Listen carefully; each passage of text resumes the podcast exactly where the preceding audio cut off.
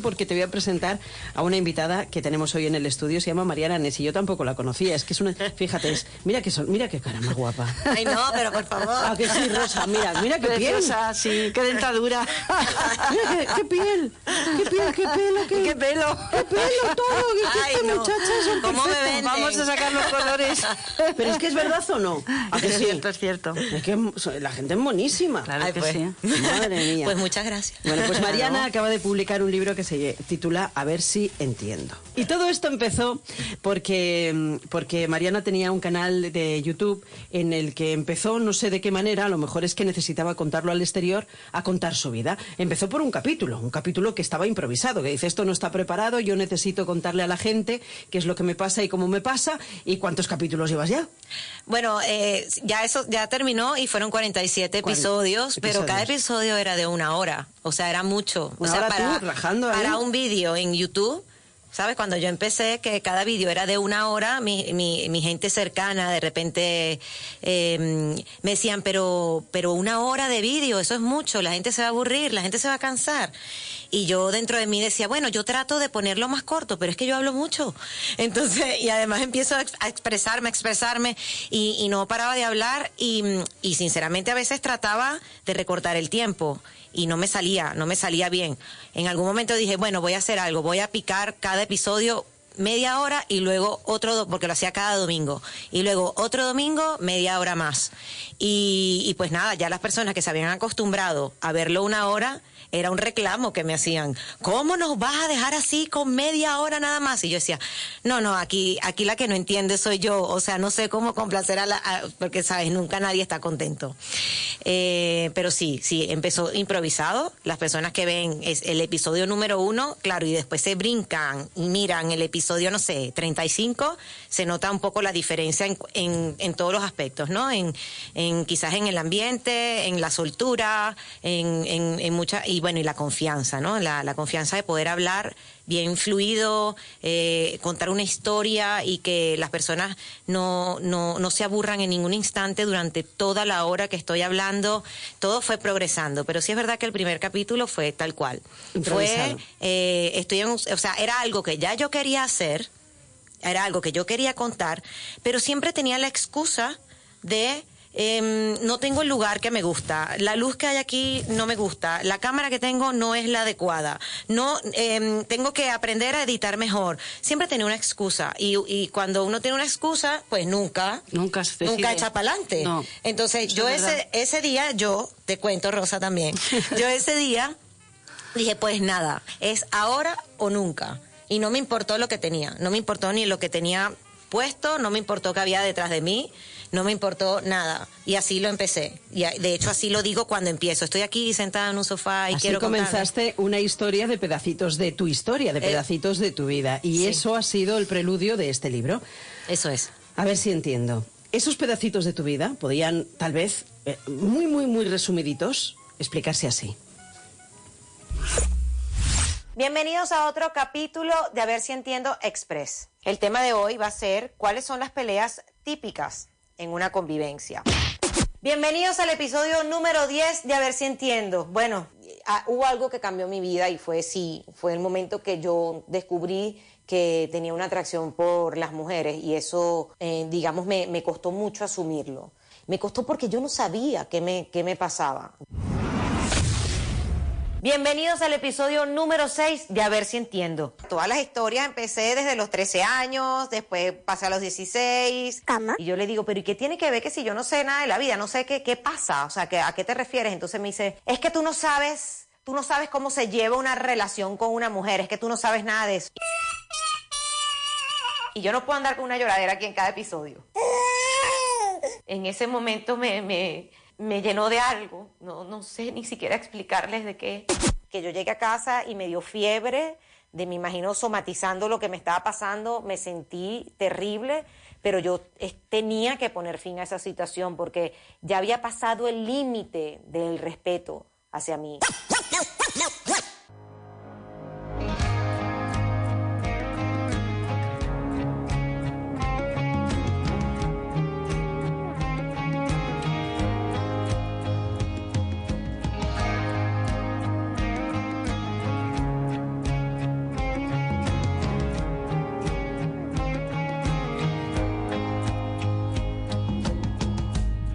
Todas las mujeres que habitan en mí.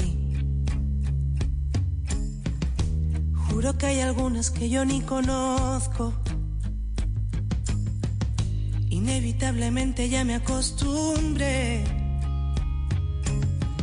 a dejarle a la izquierda lo que no controlo. Claro, es que tú ahí te abriste, ¿no? Desde, Así. desde que eras una niña. Es y la así. gente te, ¿cuánta gente te ha seguido? ¿Cuánta gente te ha- ¿A cuánta gente calculas tú que has podido ayudar con Bueno, em, lo que comenzó siendo algo improvisado, eh, bueno, de repente se fue corriendo como la voz de lo que estaba sucediendo. Las personas, eh, a mi parecer, se iban identificando y cuando las personas se identifican, conectan.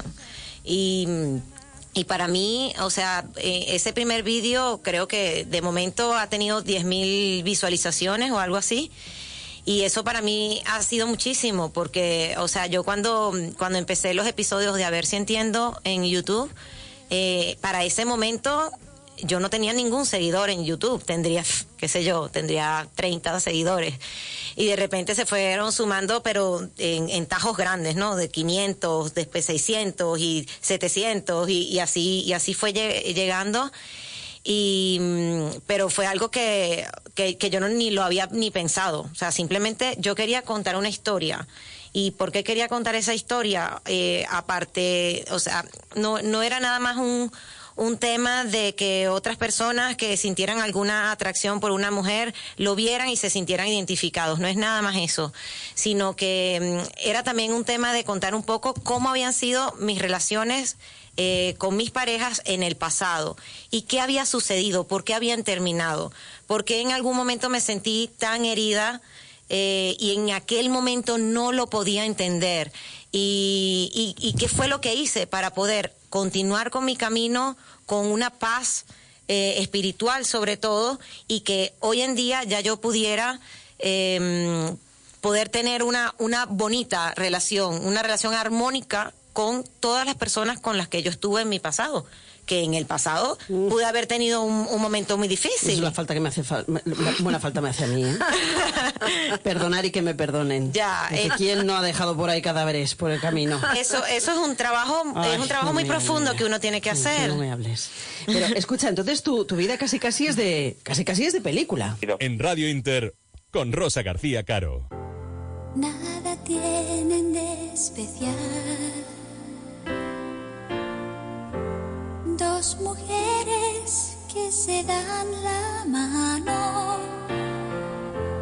El matiz viene después.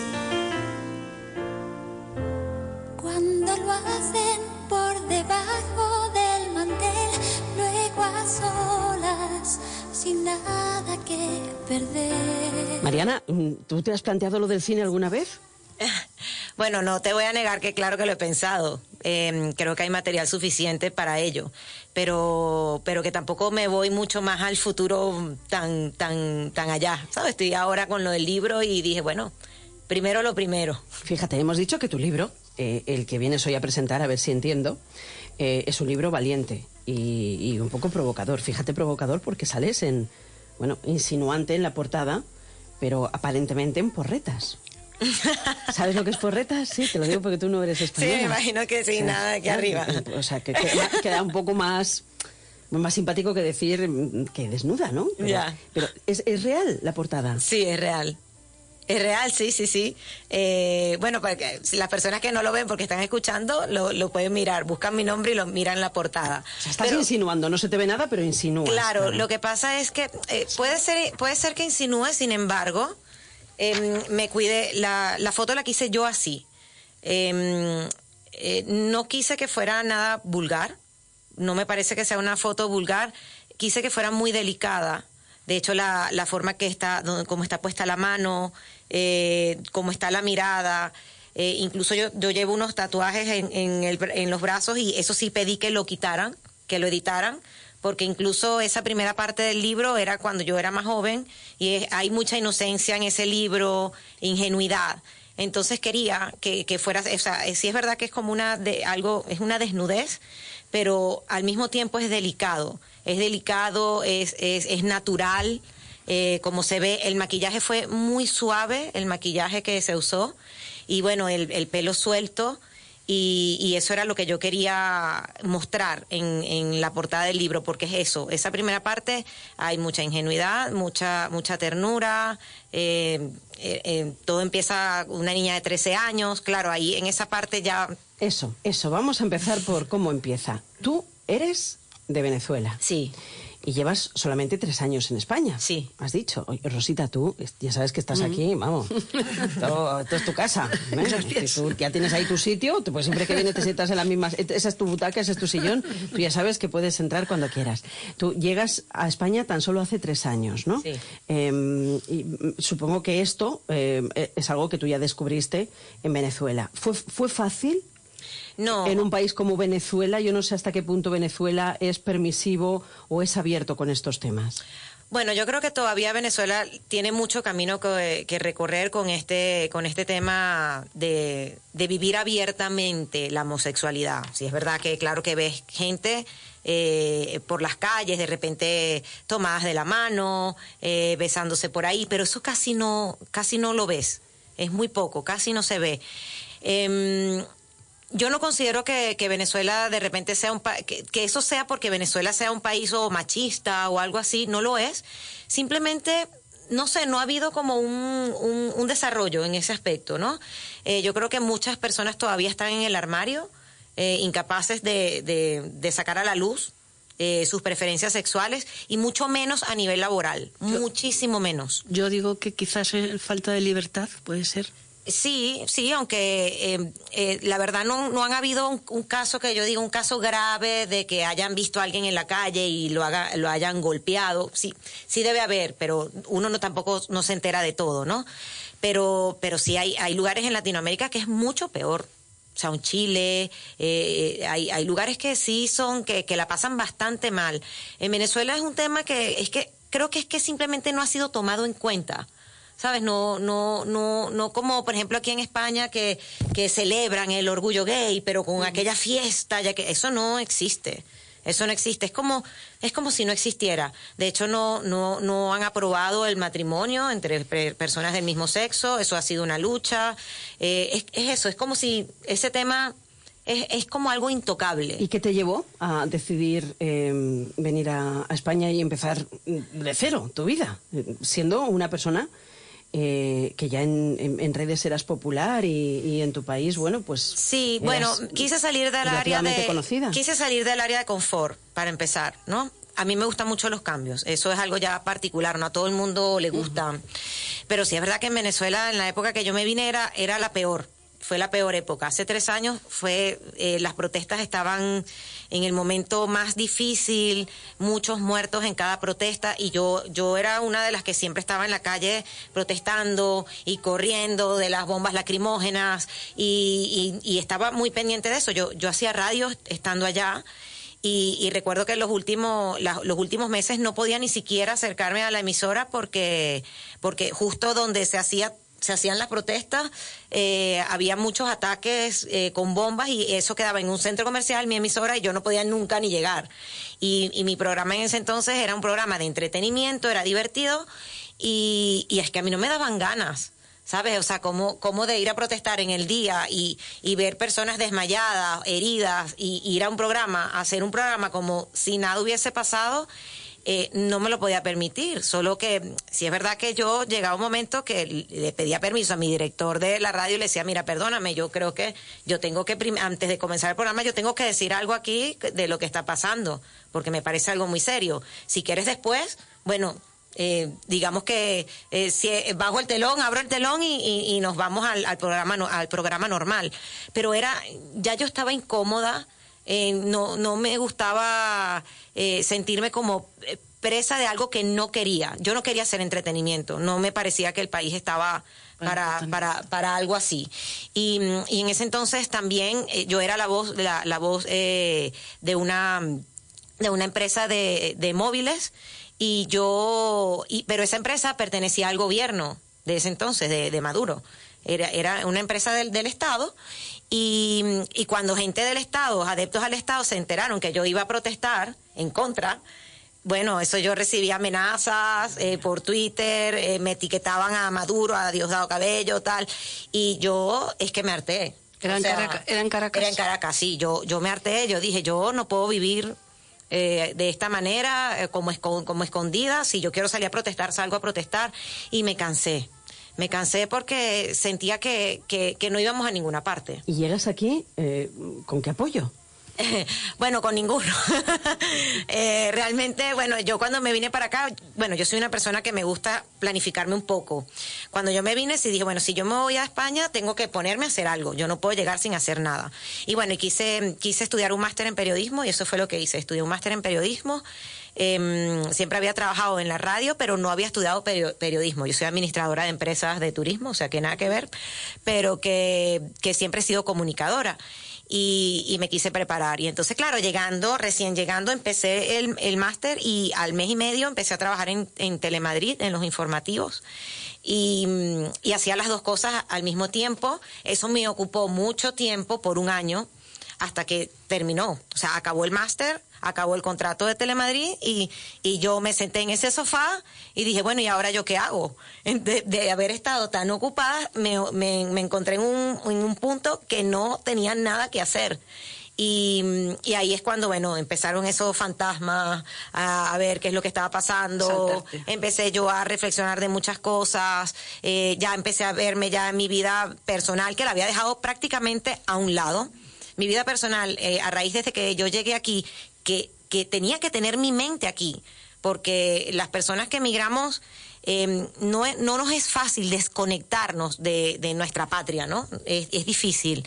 Y, y, mm, y yo tenía que hacerlo. Entonces, como yo llegué estudiando periodismo, yo llegué a este país y yo nada más sabía que el presidente de aquí era Mariano Rajoy. Yo no conocía más nada. Y entonces, claro, en, en el máster todos los días, a primera hora teníamos examen de actualidad y yo no sabía nada. O sea, yo me tenía que levantar, y además hago ejercicio, deporte.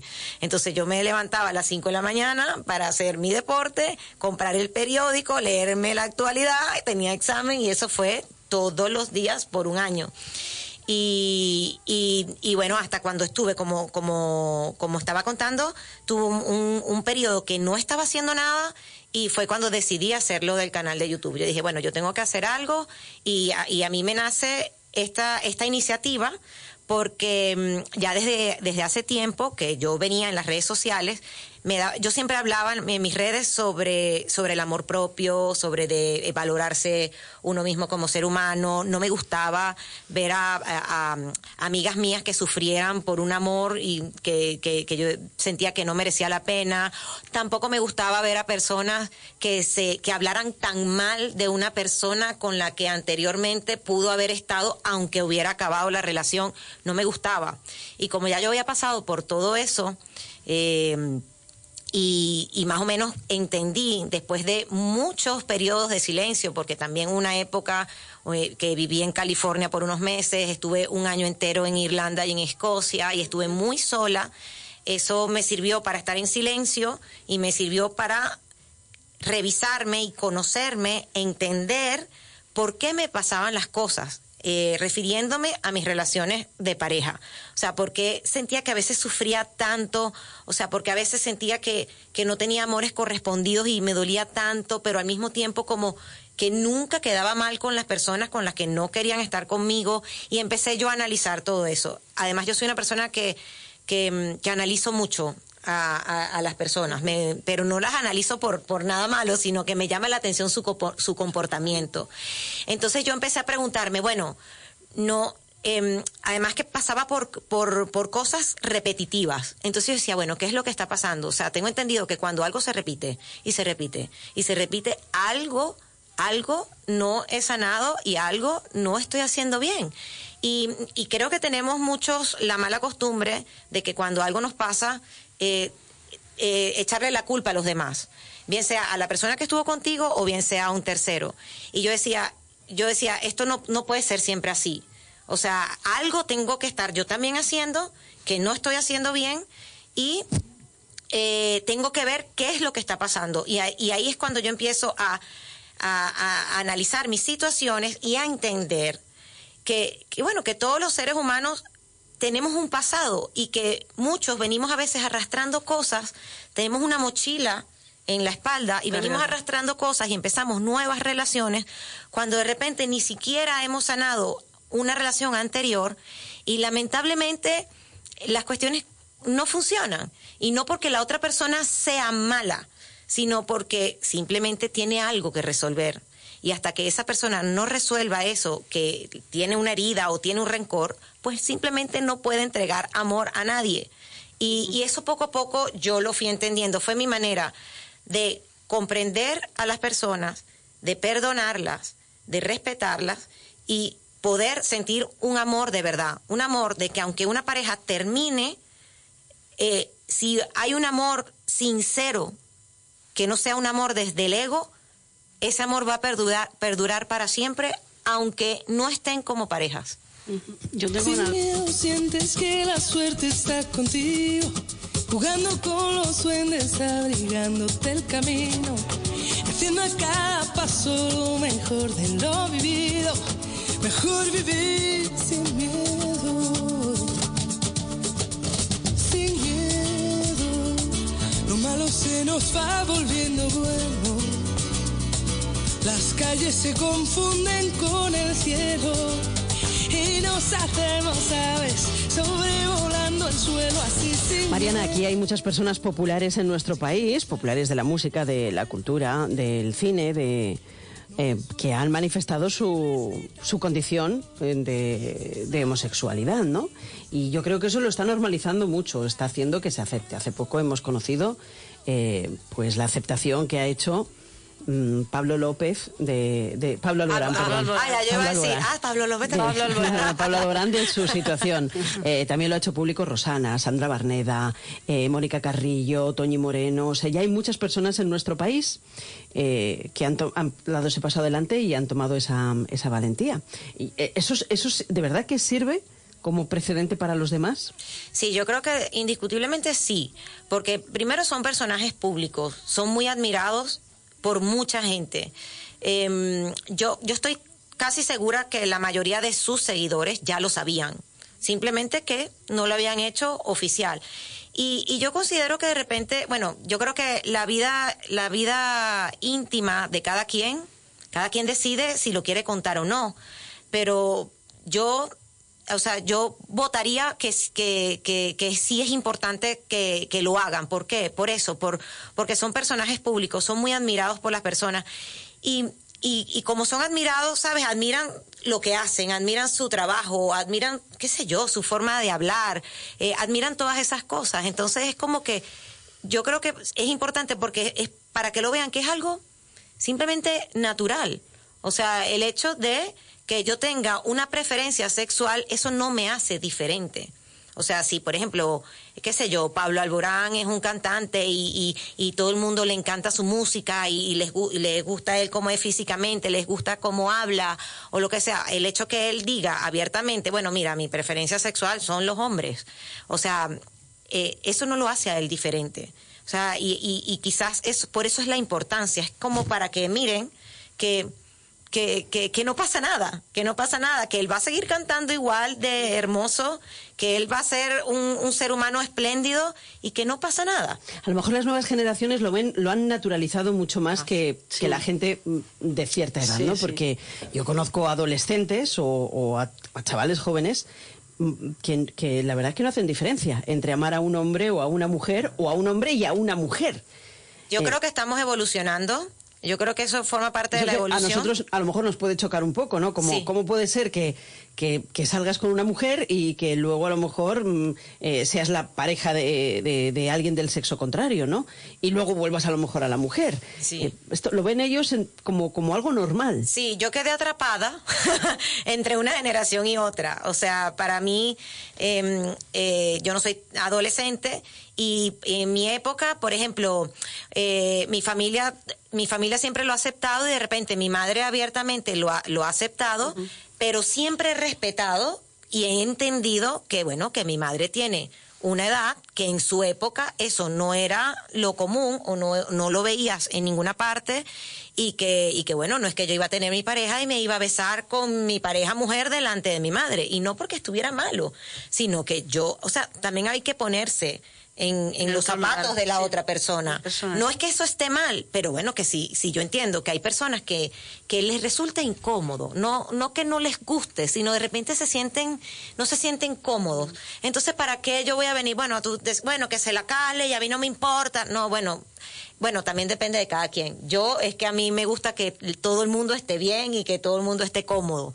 Y, y dejarme de besar con, con, con, con una persona en, en un lugar público para que no lo haga por otra creo que no, no pasa nada. Es que O sea, tú tampoco te puedes sentir a gusto, pienso yo, porque donde esté la intimidad, pienso yo, que don- donde esté la intimidad que se quite en cualquier lugar. Claro, es lo importante. eso depende de cada quien. O sea, una persona, un- una pareja heterosexual, a lo mejor tú verás a, a- a dos besuqueándose en el metro, a, a do- a una mujer y con un hombre, como que de repente ves a una pareja heterosexual tranquilo y no tienen que estarse besuqueando en el metro. O sea, Muy bien.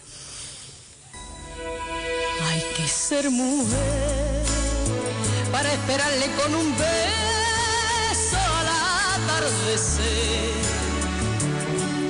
desnudando la nostalgia, recorrer su piel con ternura y con fuego a la vez.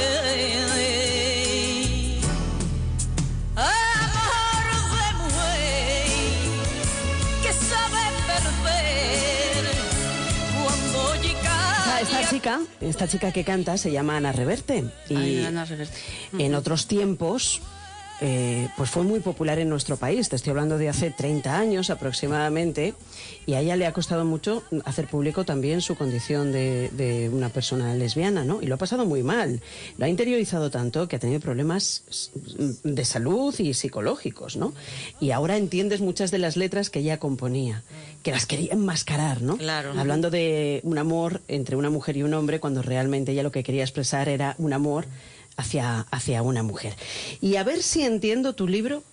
¿Es un libro de autoayuda tuyo o es un libro para ayudar a los demás? Ah, bueno, em, yo realmente siempre eh, le, le quito como el nombre de autoayuda y, creo que mi libro, más que autoayuda, es como un, un aliado para, para las personas que tienen una relación, no importa que no sea homosexual, lo puede leer una persona heterosexual y cuando lo esté leyendo es que siento que no se va a dar ni cuenta que, que, es un libro con temática LGBTI. ¿Por qué? Porque simplemente son narraciones de, de relaciones de pareja, eh, lo que hacemos bien, lo que creemos que hacemos mal, lo que creemos que nos hace sufrir, que al final entendemos que no es sufrir, es aprender.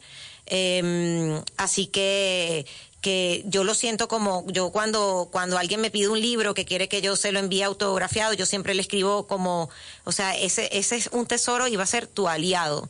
Cuando te sientas que, que, que no estás haciendo bien cuando sientas te sientas solo yo creo que cuando leas el libro eh, vas a sentir esa compañía esa esa misma compañía que es la que yo sentía que me pedían a gritos las personas que me seguían cuando me querían contar sus relaciones, porque eso ocurría.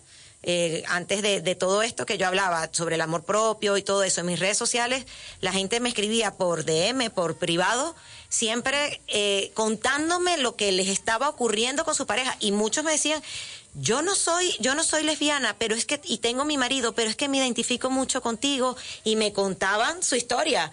Y yo me tomaba el tiempo, que a veces eran unos párrafos, y yo me tomaba el tiempo y decía, bueno, si ella escuchó una hora de mi vídeo, ¿cómo yo no lo voy a leer cinco minutos que me puede tomar leer un párrafo gordo? Entonces yo lo, lo leía y yo le, Y le la- respondía. La convivencia puede ser igual cuando son do- dos hombres o dos mujeres o, o mujer y hombre. La convivencia es también difícil, ¿no? Cuando son dos personas del mismo sexo. Bueno, yo no, dicen que a veces dicen, ¿cómo dos mujeres pueden vivir juntas? Sí. Cuando están en esos días, ¿cómo hacen? Y dice, bueno, porque, ¿sabes? Que uno les cambia el humor, les cambia todo eso, pero no, yo, eh, yo creo que es igual. Al final, eh, todos tenemos nuestras cosas, nuestras mañas, y es un, es un, es un tema de, de respetar la forma de ser de cada quien, y ya está. Que sí es cierto que hay personas que no son compatibles, y ya está. Claro. ¿Sabes? Hay personas que de repente son desordenadas y tú eres la mata del orden y tú dices, yo no puedo estar con una persona que tengo que estar atrás todo el día recogiendo todo lo que deja. Oye, Mariana, ¿y tú crees que le damos mucha importancia en la vida al sexo? Eh, sí, que a yo- lo mejor es más importante la compañía y el amar a una persona, sea del género que sea, porque una, mujer se puede sentir sola y de repente buscar esa compañía hacia una mujer y quererla muchísimo sin que haya sexo entre ellas. Y un hombre puede ocurrir lo mismo, sobre todo ahora que está tan latente la soledad, ¿no? En, en estos tiempos, que hay tantas personas que se han visto solas y sin compañía. Ahora, realmente. Entonces, ¿pu- ¿puede haber un amor hacia otra persona de tu mismo sexo sin sexo? Bueno, yo creo que sí. Lo que pasa es que quizás mucha gente me diga que estoy loca. Porque, bueno, yo disfruto mucho de la compañía, más que, más que del sexo. De hecho, el sexo, esa, eh, ese desespero, ese, esa, eh, ese desespero sexual que dan los primeros meses en una relación, eso poco a poco se va apagando con el tiempo. Y yo creo que ya, ya se han escrito muchos libros sobre eso y eso es algo que es así. Eh, puede haber una que otra pareja que dice, no, yo tengo 10 años con mi pareja y tenemos el fuego encendido. Pero, pero, o sea, yo no sé si mienten o, pero yo, sinceramente puedo hablar por mí, o sea, a mí eh, esa locura me dura un tiempo y luego yo estoy tranquila y yo disfruto más la compañía eh, y compartir, compartir cosas con la persona más que el placer del sexo, el placer de, bueno, el placer, por supuesto, qué rico es tener deseos por la persona que te acompaña. O sea, eh, es algo, pero, pero al final es que lo que más perdura es la convivencia, compartir, pasar los buenos momentos. Eso es lo que siempre queda. Es que el sexo también es muy efímero, pienso yo, que tampoco dura mucho. ¿El qué? Pienso- ¿El, chingui chingui? Claro, el No sexo, sé, no que es muy efímero, digo yo. A mí no me preguntes.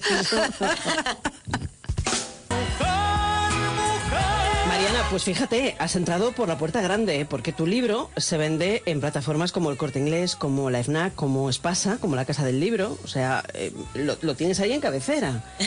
Y, y eso no lo consiguen todas las publicaciones, ¿eh? Sí, bueno, em, realmente están, em, me gustaría que estuviera más expuesto.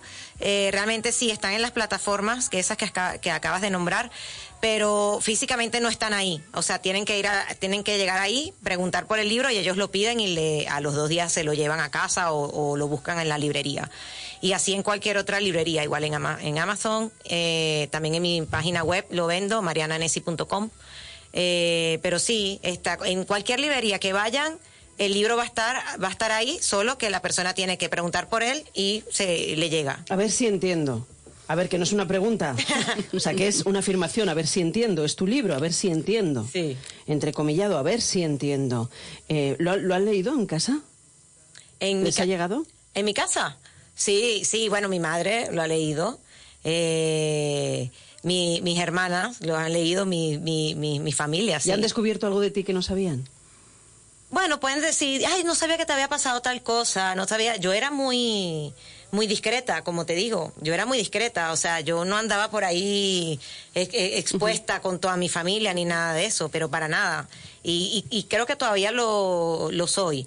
Eh, a pesar de que mi madre es una mujer muy conversadora, como soy yo también, eh, le costaba comunicarse, le costaba comunicarse. O sea, mi mamá decirme algo, mi mamá es de las mamás que les cuesta decir, hija, ven para abrazarte que te quiero. O sea, le, le cuesta, demuestra su amor de otra manera. De otra manera, una madre espléndida, pero le costaba demostrar Sus emociones. a ti en el libro, ¿no? Eh, yo creo que, que ella lo tiene muy claro y yo y yo sí soy muy expresiva. A Ahora, ¿Eres de- feliz ahora? ¿Estás en, en qué momento sentimental estás? bueno, ahora mismo estoy no ando con nadie. A dos velas también. Estoy a, sí, estoy a dos velas, estoy a dos velas, pero, pero bueno, estoy en, en una etapa de cambios. Me acabo de mudar, eh, estoy en, en conversaciones con una persona con la que estaba, eh, no ha sido fácil la Y- situación. Y tú, y, tú, y tú, a través del libro y a través de tus, de tus historias eh, en, en tu canal de YouTube, ¿has aprendido? Te, te has, ¿Tú misma has aprendido de ti? Sí, muchísimo. O sea, ya yo estoy a un punto que mm, eh, sé- eh, tengo muy claro quién soy.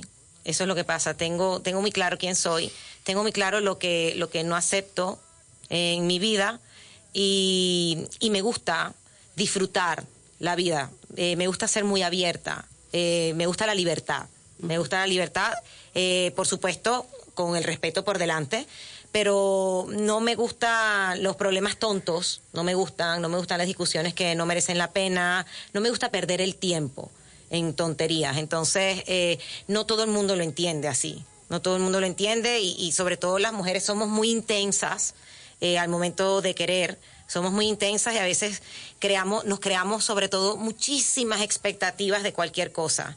¿Sabes? Si yo entrego un regalo, ya yo estoy soñando que la persona va a coger el regalo y me va a decir... Sol, "Este pero me eso de-". nos pasa mm, a, a todas las mujeres. A ¿eh? todas. Está- está- todas es- esperamos mucho más. Espera, que por eso digo, las de- mujeres en general somos muy Sí, intensas. de nuestra pareja, ¿no? O sea, Necesitamos mucha atención. Sí, o sea, siempre estamos a la expectativa esperando que va, cuál es la reacción del otro y eso es, y eso nos daña, eso daña Hombre, todo. Claro. Y, y- y como ya yo lo tengo claro, La falta de detalles. entonces yo no, no, mm, mm. que no, que no. que no, que no. Qué bien. Eh, a ver si entiendo. Mm, ¿A ti te, te- te molesta eh, cuando, cuando mm, te, te califican como, como lesbiana? Eh, bueno, no, no, no me molesta, no, no me molesta, yo misma no lo digo, o sea, sabes que uno no va, hola, buena, me- soy Mariana, soy lesbiana. Ya, lo que pasa que como es de lo que hablas, sí, o sea, ¿te molesta cuando la gente dice, es Mariana?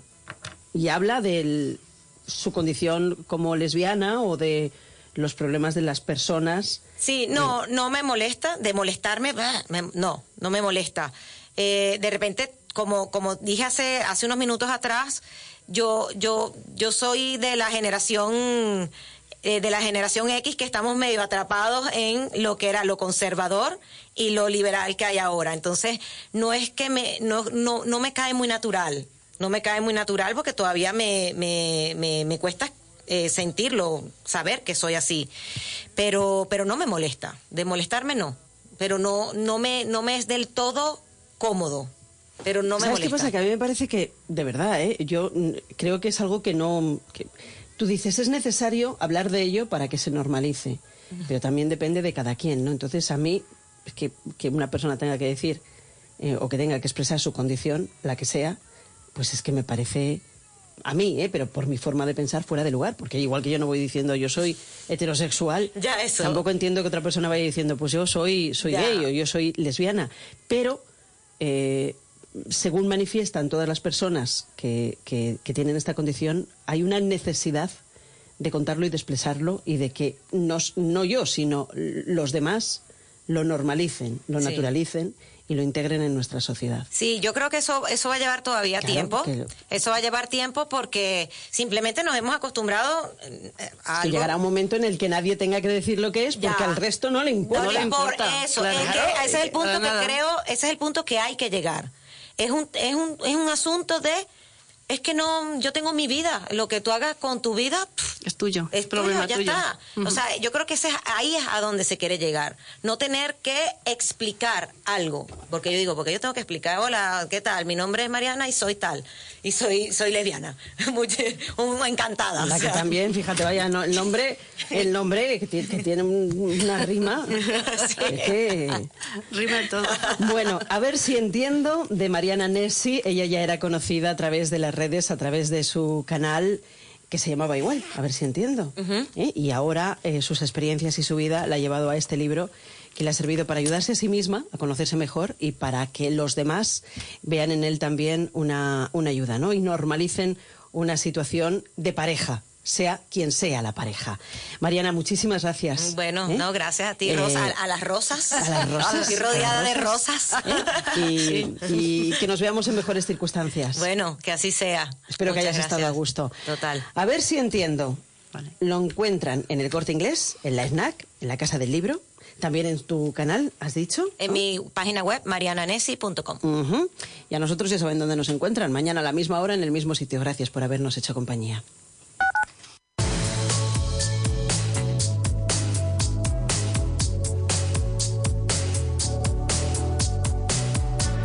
Radio marca los minutos de la vida.